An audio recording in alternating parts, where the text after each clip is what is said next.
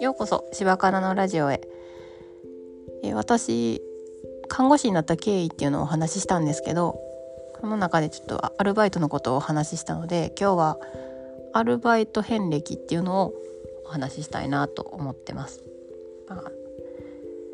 で私は、えー、アルバイト高校生の時に蕎麦屋さんのバイトしてました。え、父からマニュアルがないところにしなさいっていうのを言われてて多分マクドナルドとかそういうところはダメって言われてたんですね。え、その意図はきっと自分の頭で考えてほしいみたいな意図があったと思うんですけど、まあ、ちゃんとそれを守って近くの個人がやってるお蕎麦屋さんで働きました。まあ、そこで食べたお蕎麦が戸隠流のお蕎麦でむっちゃくちゃ美味しかったんですね今まで食べてたふにゃふにゃのお蕎麦何やったんやっていうぐらい美味しかったです。あのそば粉の香りがすごいするしもう年越しそばも絶対そこで買うみたいになってます。でえっ、ー、とまあお蕎麦美味しいのもあるんですけど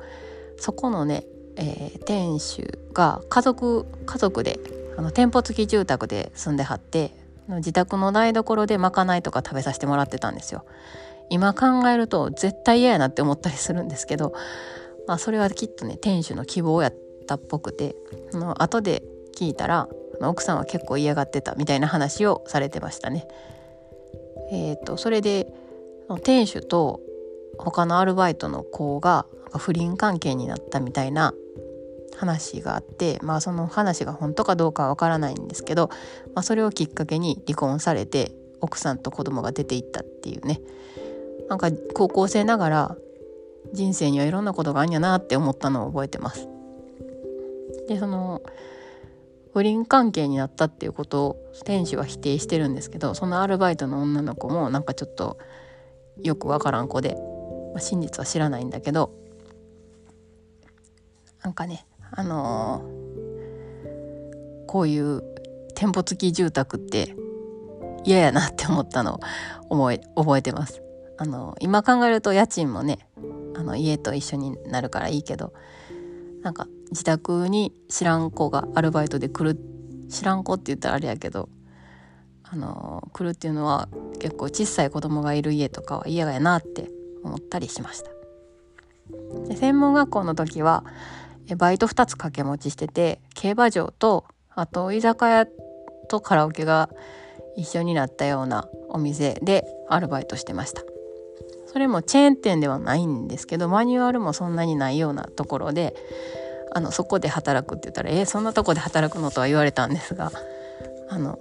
まいろんな人が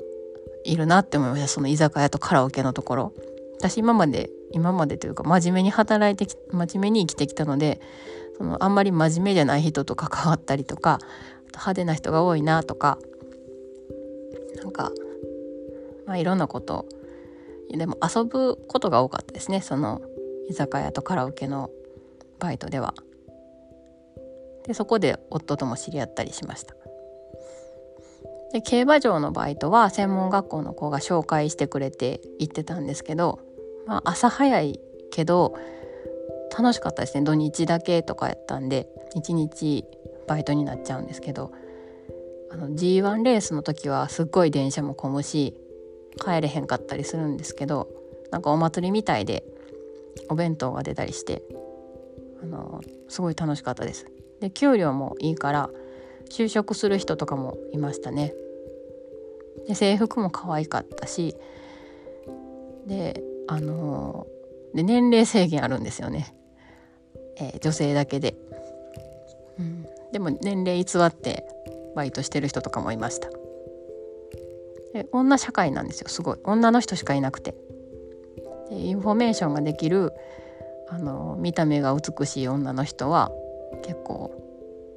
あのスクールカーストじゃないですけどカースト上位にいるような人たち。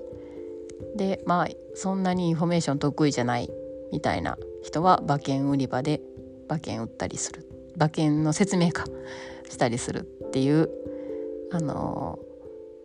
配属になってたりしましたね。でそこでもいろんなあのなんか人間関係学んだなって思います。私掃除って言ったら接客が好きだったりとかそうやっていろんな人のこと観察するの好きやなって思うのであのまあ苦手なことって言ったらなんやろ特にないっていう感じですかね。なんか接客じゃないいろんな人観察しない職業は苦手かもしれないですね。単発で単発のバイトでマラソンの案内みたいなのしたんですけどそれはあんまり楽しくなかった思い出があります。あとはあの子供が小さい時にあのパートもにも行けないから単発の訪問入浴とかも行ったんですけどそこはあの職場環境が悪くてとても最悪でしたね。あの素手で全身も陰部まで洗わなあかんくてそれがもうむっちゃくちゃ嫌やったんでもうやらないですね。で手袋したらダメですかって言ったらダメですって言われてなぜならその人利用者さんだから患者さんじゃないからっていう謎の理由をつけられてあの手袋させてもらえなかったんですよね。あ全然話がちょっと違う方向に行ったんですけど、まあ、私のバイト歴は、えー、なんか競馬場のバイトもう一回したいなっていうぐらい楽しかったですね。まあ、年齢制限があるというところにあの時代を感じるんですけど多分今そんなことしたらダメやと思うんですよね。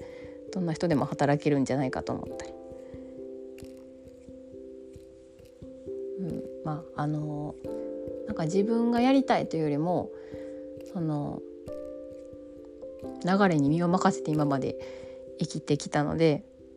でもそのままやとあれ私こんなとこに着くはずじゃなかったのにっていうことになりそうなのであのこうやって自己分析したり自分を振り返ったりしながら自分の向いてる自分の進みたい方向っていうのを今探している途中です。はいえー、今日もお聴きくださりありがとうございました。また次回